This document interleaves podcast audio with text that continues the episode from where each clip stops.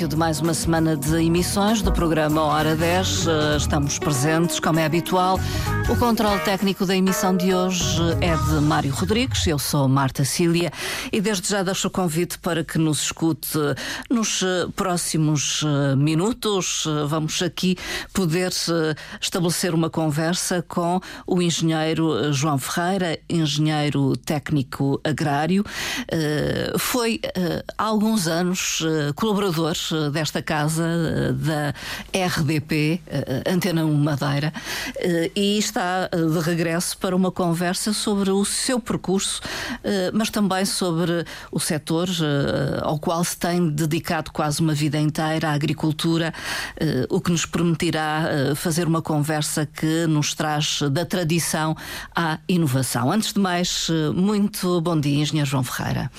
Muito obrigado pelo convite que me fizeram. É um prazer voltar a esta casa e estar em contacto com todos aqueles que ainda, através da minha voz, se recordam dos anos passados. É, portanto. há, há, quanto tempo, lembra-se, quantos anos dedicou uh, à rádio? Uh, fez parte da sua vida durante ainda um, Sim, uns, praticamente uns eu comecei a fazer rádio. Uh, comecei a fazer rádio quando cheguei a Madeira, quando comecei a trabalhar, a trabalhar na estação nesta rádio, área. em 1965. Nessa altura fiz rádio conjuntamente com o Duarte Caldeira.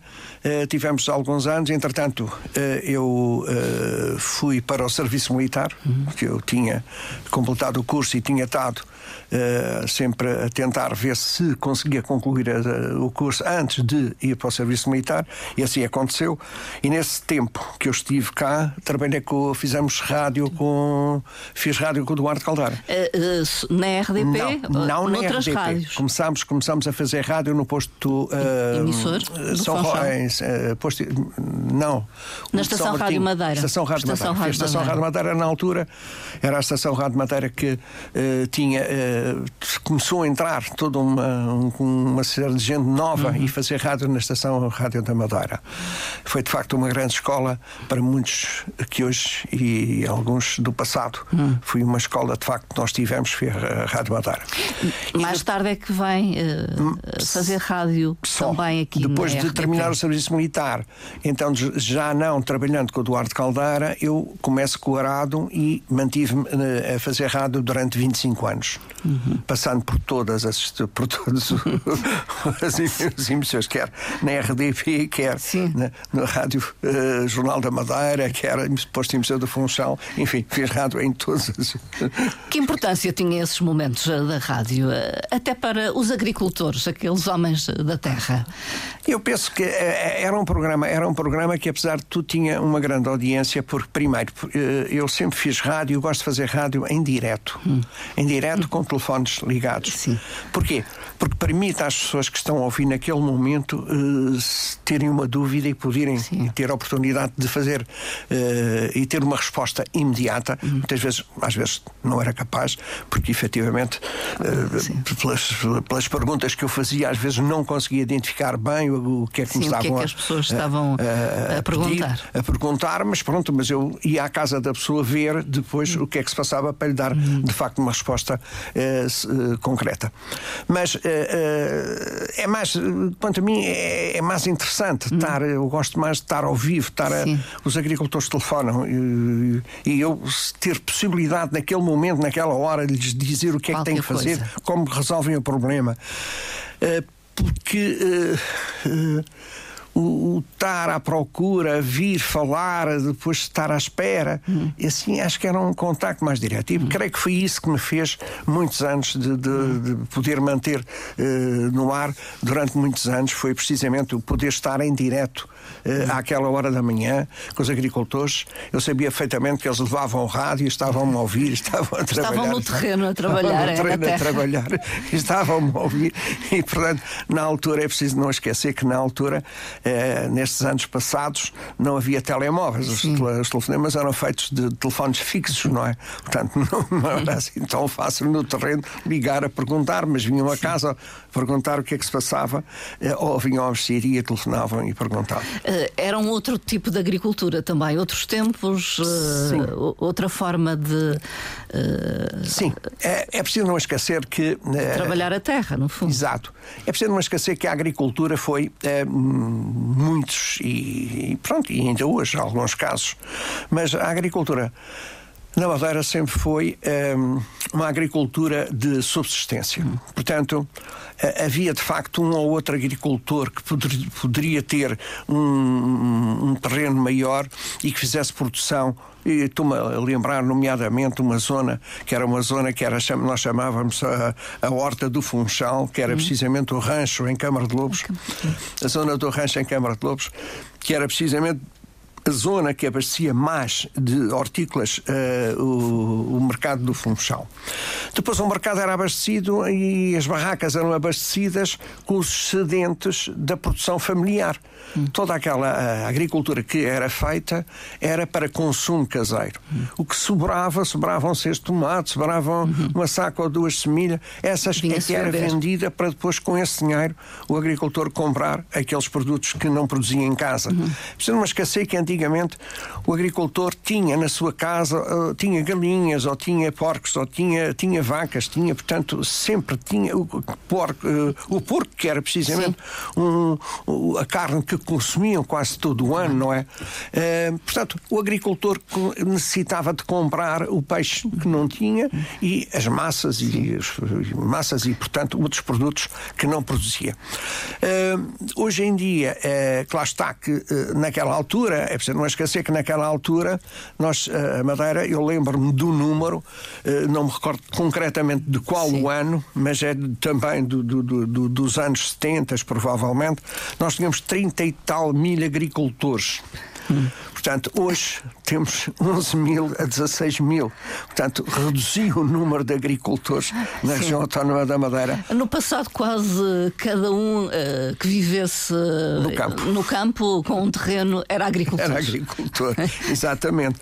E, ou trabalhava para, para, para os grandes proprietários, Sim. que eram de facto, uh, de facto a época da colonia. Uh, mas uh, o que é que acontece é que é engraçado falar hoje, 59 anos depois. Pois.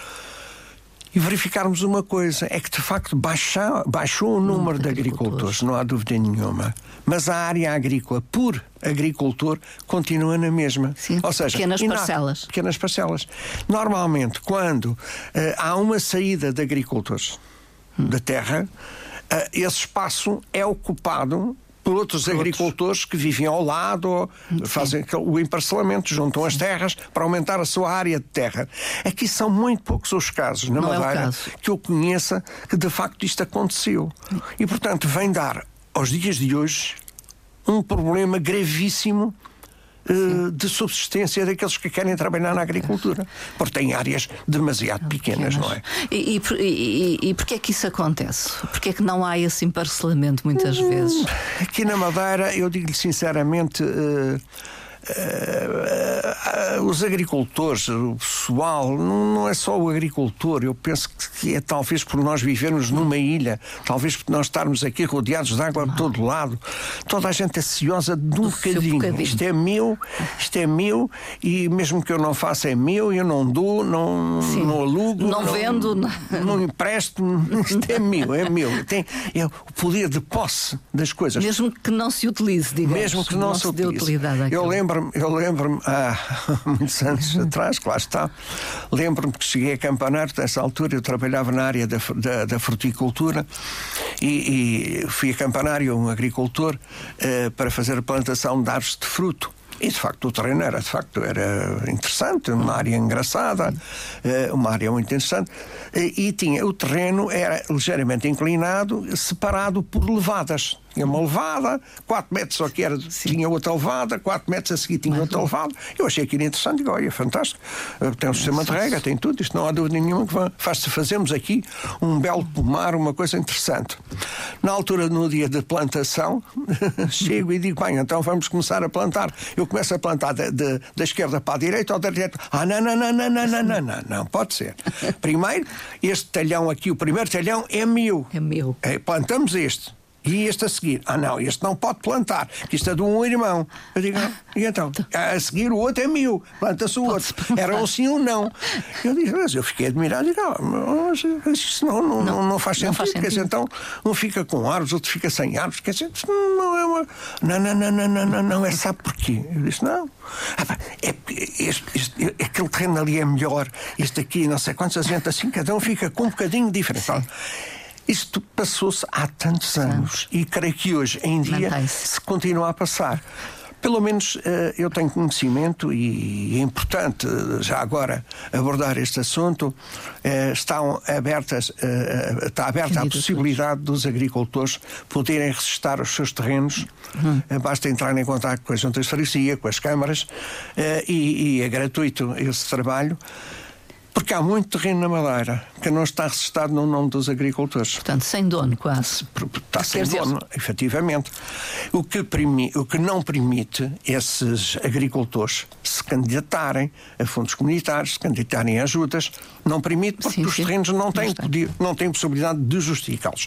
Portanto, eu neste momento aproveito e apelo para que todos aqueles agricultores que me estão a ouvir neste momento e as pessoas em geral, que tenham terrenos que não estão registados, que aproveitem esta oportunidade, que eu há anos que ando a pedir uh, que, que, que, haja uma abertura para que isto possa ser feito e felizmente agora, 50 e tal anos depois, eu verifico que esta abertura foi feita e é mau se os agricultores e se aqueles que têm terrenos não, não aproveitarem esta oportunidade.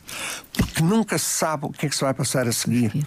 A partir, eu penso que o que se passará é a partir do momento que isto não é uma verdade 100%, Sim. mas penso que, uh, vendo pela lógica, aqueles terrenos que não forem registados o Estado ou alguém vai passar a tomar conta deles e deixam de ser daqueles que ainda hoje o fazem. Uh, engenheiro uh, João Ferreira, então, quantos anos dedicados a este setor da agricultura? Há que referir que uh, o, o, engenheiro João Ferreira é, é um homem nascido na Madeira, no Funchal, não é? Sim.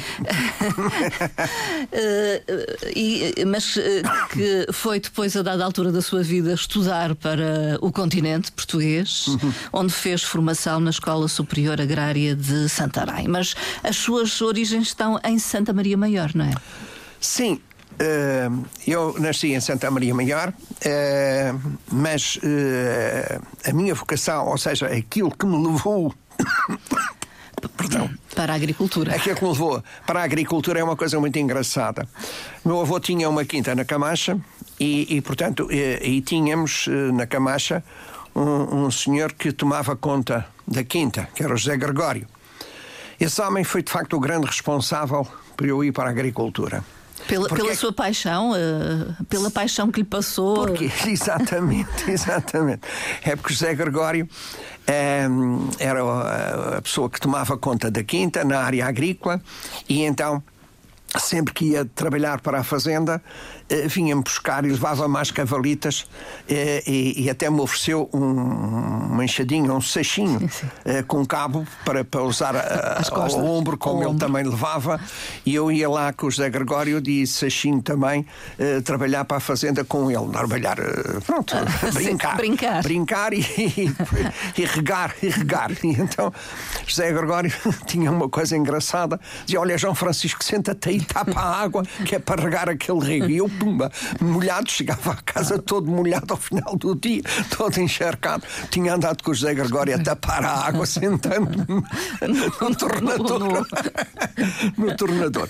Mas enfim, e foi isso que foi, foi, foi o José Gregório que me, pronto, me levava a tratar das vacas, dos porcos, e portanto foi aí que me fui incutindo o, gosto. aquele gosto pela agricultura. Uh, e pronto, e, Porque de resto, a família família não, não se dedicava. Não, tinha, tinha, tinha facto, terrenos, eu tinha... tinha um primo meu que estava cá na Madeira, na altura, o engenheiro Jaime de Pereira, que estava aqui nos serviços da Madeira, eh, que era agrónomo. Portanto, era a única referência de agricultura que eu que tinha. Não tinha Sim. mais ninguém na família, de maneira nenhuma, uh, que, que, tivesse relacionado com a agricultura. Só e mesmo pronto, o José Gregório. É o José Gregório. E é por isso que fui o homem que, de facto, me fez ganhar esse gosto. Ganhar, ganhar o gosto, gosto pela agricultura. E, e, e, um dia, quando pensei sair da Madeira, foi precisamente uh, com essa intenção de estudar agricultura. Mas quantos anos tinha quando começou a pensar que eu Queria comecei, sair daqui, da ilha. Eu comecei a pensar sair da ilha quando, quando tinha 12 anos. Muito jovem, então. Muito, ainda. muito. Muito porque, pronto, não, não, não estava na, na, altura, não me sentia bem, não me sentia bem. Eh, motivado de, de, de, do problema de famílias e, e, e eu não comecei-me a não sentir bem, a sentir que de facto eu não tinha eu não tinha verdadeiros amigos aqui, eu estava na escola, mas era porque eh, fazia parte de um grupo de famílias uh, que era interessante e, e, e, aí comecei-me a sentir pessimamente mal hum. e, portanto, quis uh, sair da Madeira para uh, ver se encontrava forma de ser eu e Sim. não a família que eu Aquilo tinha. Aquilo que a família queria, é? Sentiu-se um pouco pressionado então.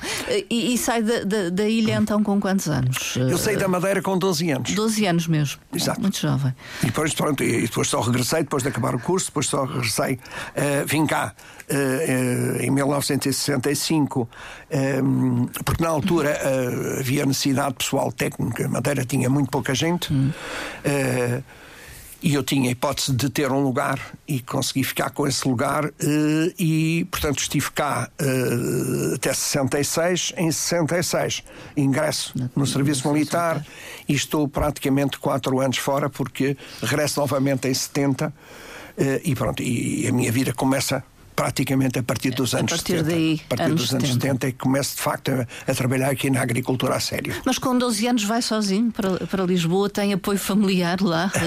Uh, meu pai tinha lá uma irmã, minha tia vivia em Lisboa. É, portanto, mas eu uh, sempre quis ficar uh, só. Autónomo, sim. Autónomo. E, portanto, sempre vivi interno, sempre tive internado, sempre tive, estudei internado, só depois, mais tarde, é que uh, já passei a viver num quarto alugado. Mas, um, mas sabe, isso, um, para mim, que sou filho único, é, é importante. Hum. É importante nós nos desligarmos um pouco do, da parte familiar. Da superproteção, talvez. Exatamente, exatamente. E, e, eu creio que uh, hoje, uh, e é a minha, minha vida, que, o que foi a minha vida, deve-se precisamente a eu ter, eu ter estado sozinho a partir dos 12 anos e ter feito as asneiras que qualquer eh, jovem faz, me ter metido em tudo e mais alguma coisa, me ter ligado a todas as coisas para passar o tempo, porque estava só. Uh, eu, está a ver, eu dediquei-me ao associativismo já a partir do do, dos 13, 14 anos eu já Sim. estava ligado ao associativismo, não é? Uhum. Eu já ajudava na, nas casas de. nos movimentos estudantis, eu já me ligava a essas coisas todas. Eh, portanto, eh, tive ligado, fui, fui presidente do movimento universitário, de estudantes universitários de Portugal, do distrito de, do distrito de Santarém, fui, fui, enfim, eu andei sempre ligado a toda uma série de, de coisas relacionadas com associativismo, ah. quer na área da pobreza, quer na área uh, da agricultura. Da agricultura. Uh, há uma ligação, pelo menos afetiva, que mantém com Santarém, onde estudou depois? Uh... Sim, uh, Santarém fez-me crescer hum. como pessoa, porque uh, na altura o ensino agrícola em Portugal era um ensino que uh, se gostava verdadeiramente uh, de, de, estar ali e, e, e, portanto, conseguíamos fazer a formação, ou então se, não, não havia hipótese Desistiam. Era exigente, é isso? Era... Era... exigente e não só exigente, é porque tínhamos na altura um, umas praxes bastante fortes. O setor das praxes era uma coisa fortíssima e, e, e, e, os mais velhos não nos deixavam pôr o pé em ramo verde. E nós éramos, ou estudávamos, ou de facto uh, estávamos ali bem, ou então Sim. não, não havia hipótese. Tinha, muitos muita gente, muita gente desistia, muita gente desistia. E, e na altura é engraçado que havia pais que chegavam lá a pedir aos mais velhos, aos veteranos, que tomassem conta dos filhos que não conseguiam fazer nada deles. E era precisamente, e foi precisamente através das praxes que se criaram e se fizeram grandes homens.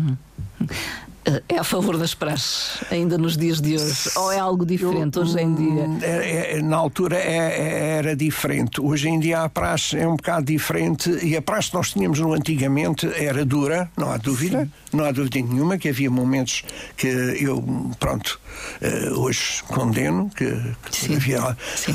coisas. Havia excessos. havia excessos, mas que, eh, em alguns casos, esses excessos eram fantásticos. Uhum e conseguiram pôr direito aquilo que os pais em casa não, não conseguiram fazer aos filhos. Essa é a verdade. Uh, anos 70, a partir dos anos 70, podemos dizer que há uma regularidade, passa a viver uh, na sim, Madeira, sim. Uh, regressa à sua terra natal e, e, e assume várias, vários cargos, digamos assim. Sim quer destacar é. alguns passos desse seu percurso? Eu digo sinceramente, pronto, eu regresso à Madeira e. Eh, Após o serviço militar. Após o serviço militar, e, e, embora digam e tenham dito na altura, diziam que eu era o papagaio dos serviços, porque mandavam para aqui, mandavam para ali, havia reuniões em Lisboa, eh, eu ia, ia para aqui, ia para lá. Eh, não, não, era, não, não é uma verdade, eu nunca fui menino bonito dos serviços, eu nunca fui nada disso, simplesmente foi uma coisa que eu tive uma vida inteira, é que não tenho receio de dizer aquilo que penso e aquilo que sinto em relação ao setor que abracei. É, é frontal. Exato. Uh, lá está que isso faz com que muita gente uh, simpatize comigo, muita gente não simpatiza comigo, porque não gostam de ouvir certas verdades uh, e enfim, é, é, é, a vida e, e, e, eu penso que aqueles que a esta área se dedicam ou são frontais e verdadeiros ou então não, cá, não estão cá a fazer absolutamente nada. Depois eh, como entrei, como era um jovem, muito jovem nos serviços, ou seja, era o mais jovem nos serviços na altura. Uh, Ia muito para o terreno, é, é isso? Estava, não, eu sempre a sempre minha vida foi. foi. sempre campo. Não, não, foi de secretária? Secretária eu tinha o gabinete, mas não era propriamente para estar dentro do gabinete. Sim. Eu sempre andei no campo, sempre andei fora do, do, do gabinete. E. Uh, Passado algum tempo, é, portanto, quando se dá o 25 de abril de 1974, uh, eu, uh, na altura uh, entenderam que havia necessidade de criar um centro de fruticultura na Maleira e então fui, eu fui o escolhido para fazer um estágio na América. Uh, andei com, na, a fazer um, um, uma série de estágios, na, quer na, nos Estados Unidos, quer na Pan-Americana das Honduras, na, uh, em Porto Rico, na Universidade de Porto Rico. E, e, portanto, andei por aí a estagiar precisamente para me especializar na área da fruticultura subtropical ao qual tenho e sou detentor do título de especialista em multiplicação e propagação de plantas uh, subtropicais. E pronto, e a partir daí começa toda uma vida uh, de mudanças. Uh, Especializei-me nessa área da fruticultura. Passados alguns anos, convidam para instalar na Madeira os serviços de extensão rural ao qual eh, eu tive a possibilidade de, na altura, ao governo dizer sim, pronto, hum. aceito, mas primeiro tenho que fazer o curso para saber o que é extensão rural, para me preparar, porque Sim. eu sou técnico, não, não, não, não, tenho, não tenho especialização nessa área, assim fui, fiz o curso de extensão rural. Uh, e, e, e, foi na altura que regresso e assumo e passei a diretor do Serviço de Extensão Rural, fundei a Extensão Rural na Madeira. Com um papel que considera importante? Uh, a extensão rural, considero que sim, a extensão rural considero importantíssimo, porque uh, a extensão rural tinha, tem um método de trabalho completamente diferente e, e, e, nós conseguimos criar líderes dentro das populações. Nós queremos. É uma, é, a extensão rural, em, em qualquer país que ela se instalou e que foi instalada, dominava completamente as populações. Domina, chega a dominar completamente as populações. São as próprias pessoas, são treinadas e são elas próprias A implementar. São líderes, é? são líderes. Líderes. E, portanto, criamos líderes dentro das populações e criamos e, e, e, sabemos aquilo tudo que se passa lá dentro das populações, tudo, tudo, tudo. É importantíssimo e a maneira como nós transmitimos os conhecimentos também é fantástica. Mas pronto, a extensão rural foi do passado, foi dos países em desenvolvimento uh, e. Uh, e acabou, acabou não, não acabou, porque passou Sim. a serviço de uh, apoio rural. Uh, pronto, muito bem, mas simplesmente não Sim. trabalha hoje na, na, nos métodos, nos mesmos de, nos, nos métodos de, de extensão métodos. rural de maneira nenhuma, mas Sim. trabalha como um serviço normal, normal, e não como métodos de coisa. Foi aí que Realizei pela primeira vez a festa da castanha, a festa do piro, uh, enfim, uma série de. a festa do milho em Santana, o Festival de Folclore. Tudo isso para quê? Para atrair pessoas às zonas menos desenvolvidas e que tínhamos dificuldade em escoar as produções. Foi aí que se criaram uh, os cursos de cozinha, de doçaria. E, porquê? Porque as pessoas em casa tinham produtos que não sabiam como utilizar, não sabiam, não sabiam transformá-los. E portanto era necessário uh, ensiná-los a transformar, a fazer licores, a fazer pudim, a, fazer doces.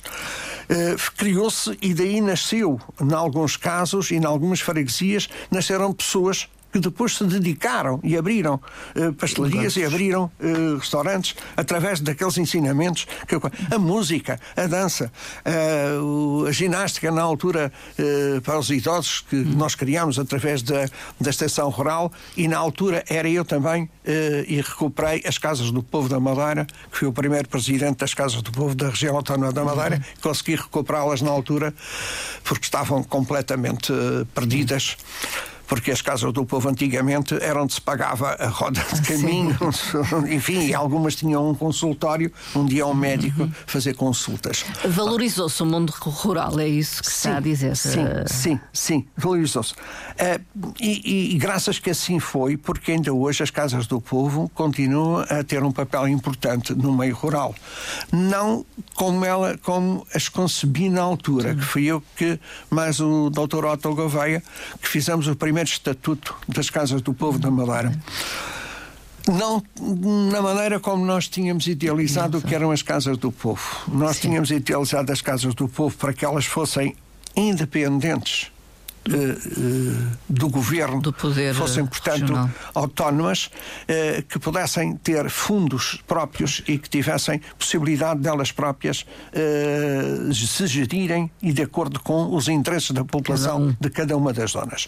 Infelizmente, pronto. Não é assim. Alteraram-se as coisas, alteraram as situações porque na altura era, era fácil, não era difícil nós fazermos isso e já estávamos a caminho disso porque temos muita população imigrante, temos muita população que necessita, às vezes, de saber o que se passa na sua terra, ou se passa, portanto, nos seus terrenos ou nas suas casas que estão cá.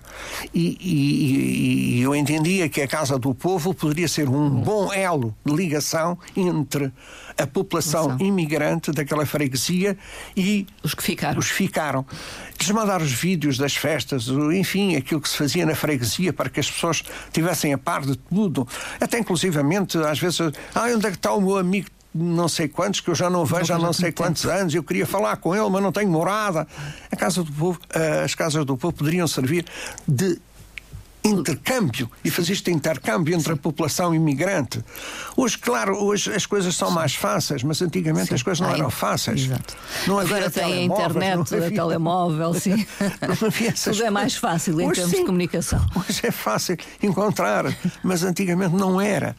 E por isso, uh, pronto, eu penso que todo esse trabalho, uh, as casas do povo, uh, extensão rural, depois entenderam que eu deveria de estar à frente do setor da União Europeia na área da, da, da, da eletrificação rural, depois passei uma série de anos e quase que terminei a minha carreira como, como eletricista.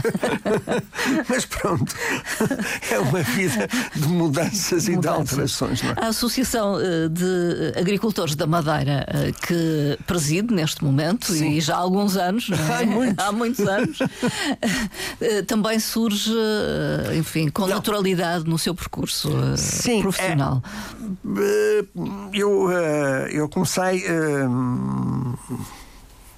muitos anos antes de ser presidente, já estava já na Associação estava... de Agricultores. Uh, o, engenheiro um Mário, o engenheiro Mário Jardim Fernandes e o engenheiro Ricardo França, na altura, na direção deles, quando eles assumiram a Associação de Agricultores, convidaram precisamente para uh, fazer parte da direção, uh, na altura como secretário, depois como tesoureiro, depois como, enfim, passei pelos cargos todos dentro da Associação, até que em 2023, 2003, quando o, o engenheiro Mário vai para a empresa da Madeira, portanto, aí eu, uh, então, uh, candidato-me candidato à presidência.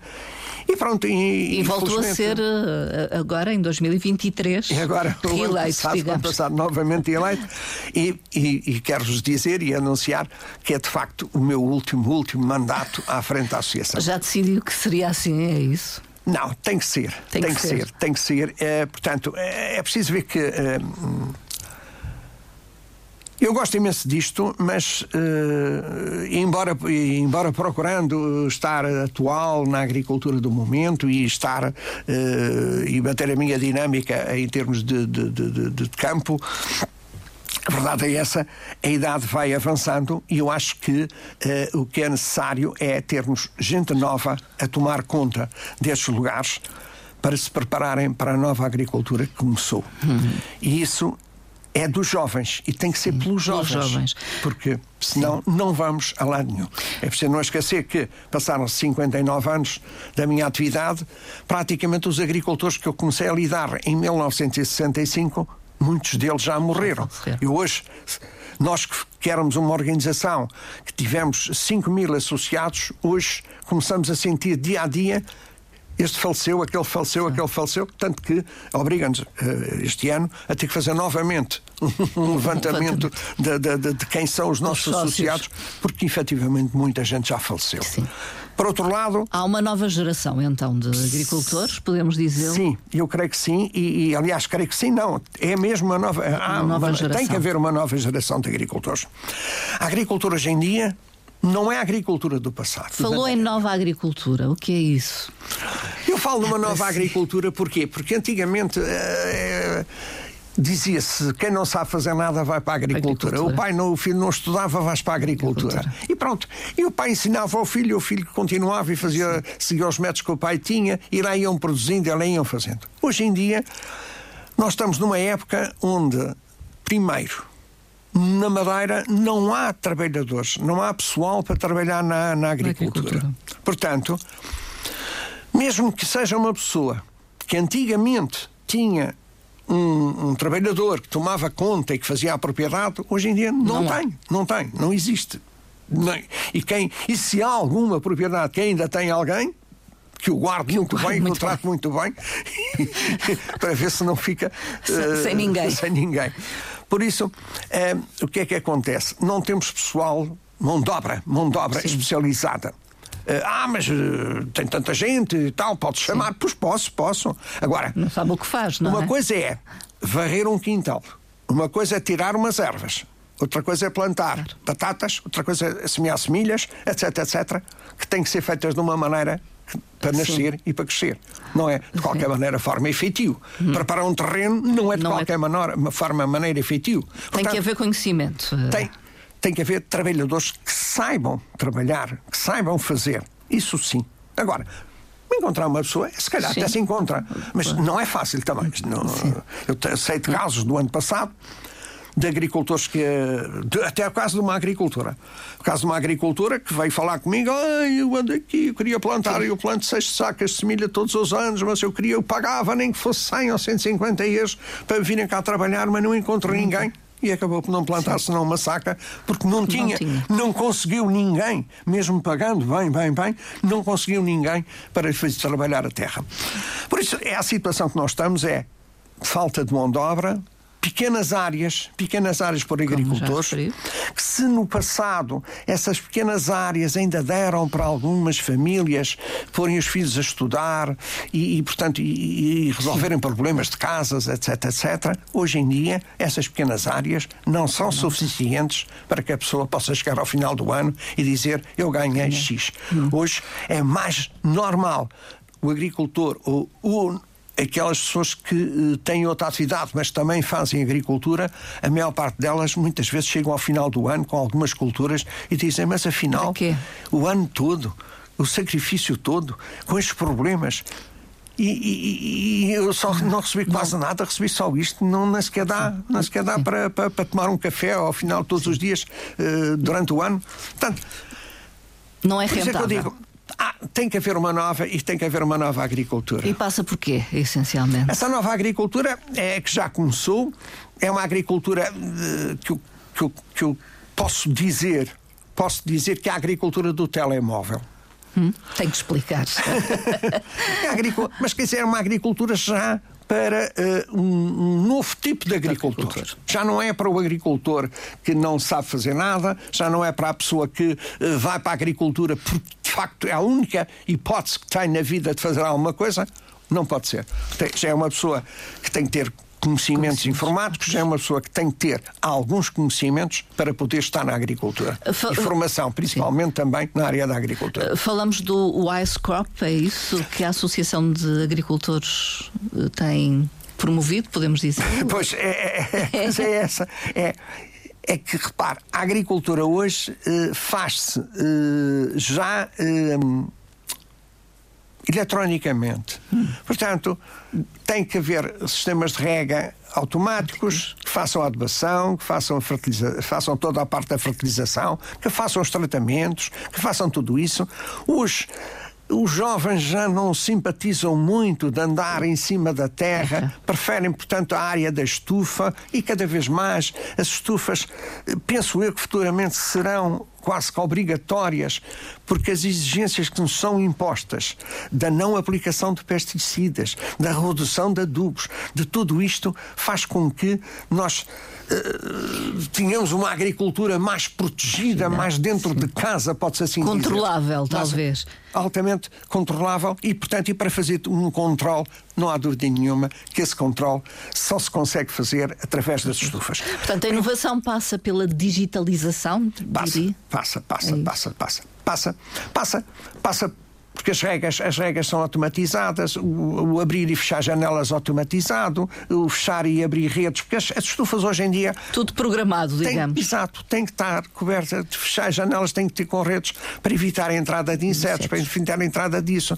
Porque se nós, cada vez menos, cada vez mais, temos que utilizar menos pesticidas, efetivamente temos que proteger a, proteger a aquilo cultura. que fazemos, as culturas que nós fazemos. O ar livre. Eh, e nos últimos anos as pessoas têm conhecimento e sabem muitíssimo bem os problemas que nós temos tido com as alterações climáticas. Há zonas eh, que antigamente nós não conseguíamos fazer banana ou não conseguíamos fazer uma determinada cultura. Hoje há já essas zonas, há zonas dessas que já permitem, porque alta, já houve uma alteração climática que permite fazer isso. Por outro lado, é preciso também pensarmos futuramente uh, como vamos uh, suprimir esta falta de terrenos na zona baixa e passarmos a utilizar uma zona mais alta. Porquê? Porque uh, há culturas que exigem hum, temperaturas mais baixas para poderem, de facto, produzir como deve ser. Portanto, temos que ir para cima. Temos que ir acima dos 600 metros. E, mas, e gerir um recurso como a água também. Exatamente, mas o problema que existe é que se quisermos ir aos terrenos acima dos 600 metros, e é um, são as zonas onde temos maior área de, de por, eh, por propriedade, é nessas zonas mais altas. As, as zonas mais altas, onde temos de facto terrenos uh, com maior dimensão. Mas não temos água de rega. Há que pensar, começar já. Não é amanhã, quando o problema surgir a fundo, mesmo a sério, é que se vai dizer, ai que Del Rei, agora como é, não temos água. Não. Comecem a pensar hoje como vão levar e levar a água dos, dos 600 metros para cima para poder ter água de rega naqueles terrenos. Por outro lado, eu creio que uh, há, há, que ter um cuidado e começamos a planear muito bem o que é que, de facto, devemos fazer na região autónoma da Madeira. Porque há culturas que nós fazemos aqui. Por tradição, é? Umas por tradição, outras por, por importação, porque se entendeu que se deviam de ser fazer cá, porque a Madeira tinha um clima tropical, tropical. ou subtropical. Mas eu creio que não se está a atender bem à necessidade de água que essas culturas exigem. exigem. E se no momento atual há zonas da região da Madeira e há muitos, muitos terrenos agrícolas que se houver um verão com uma seca bastante grande, não, praticamente tem água de rega de X em X meses, uhum. ou X em X tempo, e esta agricultura não permite de maneira nenhuma que, que, se deixe de regar 20, Sim. 15, 20 dias, 30 dias, como às vezes acontece, não é? Não pode ser. Portanto, ou se arranja sistemas e suprime tudo isto, ou então temos que começar a pensar que culturas vamos fazer que exigem menos água de regadio uhum. e que são importantes para a terra e que não interessa fazer aqui, porque há países que, que têm outras condições que as fazem em grandes quantidades e por preços muito mais baixos do que nós. Depois, há uma coisa. Há também que pensar nos problemas que existem atuais nos regadios. Uhum. Porquê? Nós vamos por aí abaixo e vamos ver muitas levadas, sejam elas privadas, sejam elas públicas, muitas vezes são mais privadas, talvez, do que públicas estão é, é, é de terra, onde a água, a água de, de rega Bem. vem em levadas de terra. Ora, sinceramente, uma levada de terra, quando a água entra, entra uma quantidade e quando chega à casa de cada um dos agricultores, não é tem nada a ver com a água que entrou. Portanto, não tem hipótese. Uhum. Ela vai vai se infiltrando ao longo e ao percurso. Por outro lado, as levadas abertas vêm havendo evaporações, etc, etc. Eu penso que é um aspecto a, a, ter em conta. Eu penso que sim, que é um futuro. aspecto a ter em conta e começarmos a pensar naquilo que nós, a Associação de Agricultores, fizemos há uns anos atrás e que fomos condenados por fazê-lo e que hoje eu creio que devem novamente repensar fazer o regadio sob pressão. Primeiro, hum. não se instalou regadio sob pressão. Não se fez não se pôs os tubos para cada agricultor ter à sua porta, como tem água canalizada, a água de regadio. E então o que é que se fez? Fez-se. Exigimos a cada agricultor a construção de um tanque de rega, de uma bomba, de uma bomba, e, portanto, de um sistema de rega que tinha que ter no interior da exploração. Uhum. Ou seja, fizemos o agricultor e os fundos comunitários gastarem dinheiro na inflação de tanques, que agora é uma brutalidade na paisagem de tanques implantados para que cada agricultor possa ter. Armazene água. Armazene água. São bombas a bombar água que vêm consumir energia. Enfim, é tudo uma certa coisa. Quando, na verdade, os sistemas de, de rega sob pressão, sim senhor, concordo que tem que ter manutenção, concordo que poderão na sua própria instalação ser é exigente, sim. mais caros, mas no futuro. Valerá a pena, é isso? Vale a pena, a nível da paisagem. Vale a pena. A nível da facilidade, de facilidade dos agricultores terem água e não necessitarem bombas nem necessitarem absolutamente nada. Por outro lado, liberta os fundos comunitários de verbas que podem ser aplicados noutras áreas. Esta é uma opinião de um velho da agricultura que vai vendo as coisas. Que vai vendo que, enfim, vai estando atento ao que vai acontecendo. Uh, a Associação de Agricultores, isto para terminar em cinco minutos, está apostada ainda no aconselhamento e apoio técnico aos agricultores, aos Bom, seus associados? Eu é? vou-vos dizer uma coisa pela primeira vez publicamente há nove anos que a Associação de Agricultores está praticamente parada, hum. porque infelizmente nós tivemos que uh, recorrer a tribunal contra o IFAP uh, e, uh, essa, e deu-nos uma paralisação de nove anos, que eu espero que este ano, que já estamos há 12 meses, há 14 meses, à espera da final, da resolução final, porque ganhámos em tribunal a ação que tivemos contra o IFAP, para podermos fazer candidaturas e para podermos, de facto, movimentar. Tem sido muito difícil manter a Associação de Agricultores de pé. de pé porque não temos tido hipótese nenhuma de fazer candidaturas, não temos hipótese nenhuma de ter apoiado os agricultores diretamente, Sim. porque efetivamente tivemos que suspender o trabalho de duas engenheiras agrónomas que tínhamos ao serviço, de toda uma equipe técnica que nós tínhamos e que nos estava a levar para a frente. Uh, Portanto, e, candidaturas a fundos uh, europeus e, e, outros? A fundos europeus não. A fundos europeus podemos fazer. F podem fazer. A fundos regionais não, não. Não. Não podemos. E, portanto, são aqueles que podíamos apoiar na área, mais determinadas áreas mais diretamente. Portanto, é por essa razão também que eu quero dizer que esta direção tem-se praticamente mantido ao longo destes nove anos porque queremos sair da associação, mas deixando a associação a funcionar, a funcionar e com gente nova sem ter problemas, como nós tivemos até agora. Foram nove anos e tem sido nove anos. Difíceis. Muito difíceis. Ela foi para a frente e tem ido para a frente porque a maioria dos te- de- de- da direção da associação são reformados. Se não fôssemos reformados, eu não sei. Porque eu quero gente para estar à frente e não é fácil. Sim.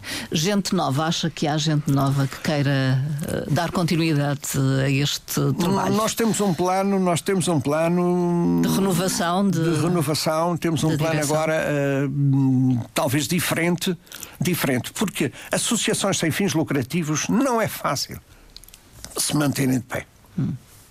Não é fácil. Não, não, não, não, não, não, não, porque eh, uma coisa é trabalhar gratuitamente, outra coisa é trabalhar pago. Uma coisa é ser funcionário, outra coisa é, é, é uma obrigação, tem que lá estar.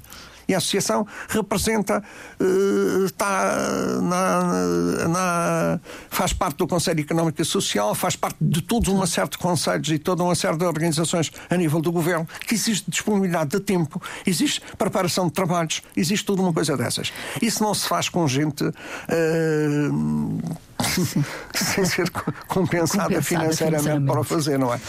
Portanto, estes três anos serão eh, para isso mesmo, para a transição, digamos. Sim, é, é, é precisamente isso. Agora, este, esta, esta, este tempo que falta é precisamente para preparar a associação para uma grande mudança, preparar a associação para eh, aquilo que nós pensamos que deve ser uma organização destas no futuro.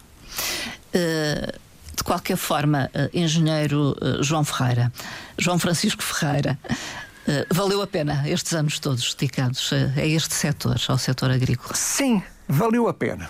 Mas eu não posso sair daqui sem deixar de dizer uma coisa. É que em 1965 os agricultores perguntavam qual era o produto químico que aplicavam na agricultura, qual a dose que utilizavam e, eh, e como é que faziam o tratamento. Infelizmente, 59 anos depois, a pergunta é a mesma. É a mesma. Eu recebo às vezes telefonemas a perguntar: Ah, eu tenho um problema aqui na aneira, assim assim, qual é o produto que eu utilizo? Ah, eu tenho um problema aqui no abacate que agora começou a folhar aqui, tenho um bichinho assim, nhen, qual é o produto que eu utilizo e como é que eu faço? Eu tenho não sei o que nas couves, em não sei quantos, eu tenho isto aqui. Isso eu digo sinceramente: será que na verdade a agricultura na Madeira trabalhou tecnicamente? Porque passados 59 anos, os serviços é a agrícolas continuam a não ter um polo de investigação agrícola. E era fundamental que É houvesse. fundamental um polo de investigação agrícola ligado às universidades, ligado à Universidade da Madeira. Os serviços de agricultura deveriam ter um polo de investigação agrícola. Isso é fundamental. São os agricultores que fazem as experiências, são os agricultores que experimentam Estão as no variedades, terreno e que- são os agricultores que fazem. Não pode ser. Não pode. Tem que ter um suporte. Tem que ter um eh, suporte. E esse detrás tem que haver um serviço de escolhas que investigação que, depois, trabalhando conjuntamente, a mecanização que nunca se fez nesta terra, a adaptação de máquinas. Temos universidades, temos Canárias, temos Madeira, temos Açores com problemas idênticos aos nossos. Porque não se dedicam estas instituições a adaptar máquinas como o Douro. O fez o Douro há anos atrás Uhum. também não era mecanizável. Portanto, não me digam que hoje não é possível, com as tecnologias que existem, com tudo o que existe, É de modernizar a agricultura da É Madeira. possível, diz o, o engenheiro eh, João Francisco Ferreira, que foi hoje meu convidado, é atualmente presidente da Associação de Agricultores da Madeira e tem mais de 60 anos dedicados a este setor. Por aí, por aí. Muito obrigada, muito bom dia, engenheiro João Ferreira. Muito obrigado. Agradeço a sua disponibilidade e participação nesta emissão.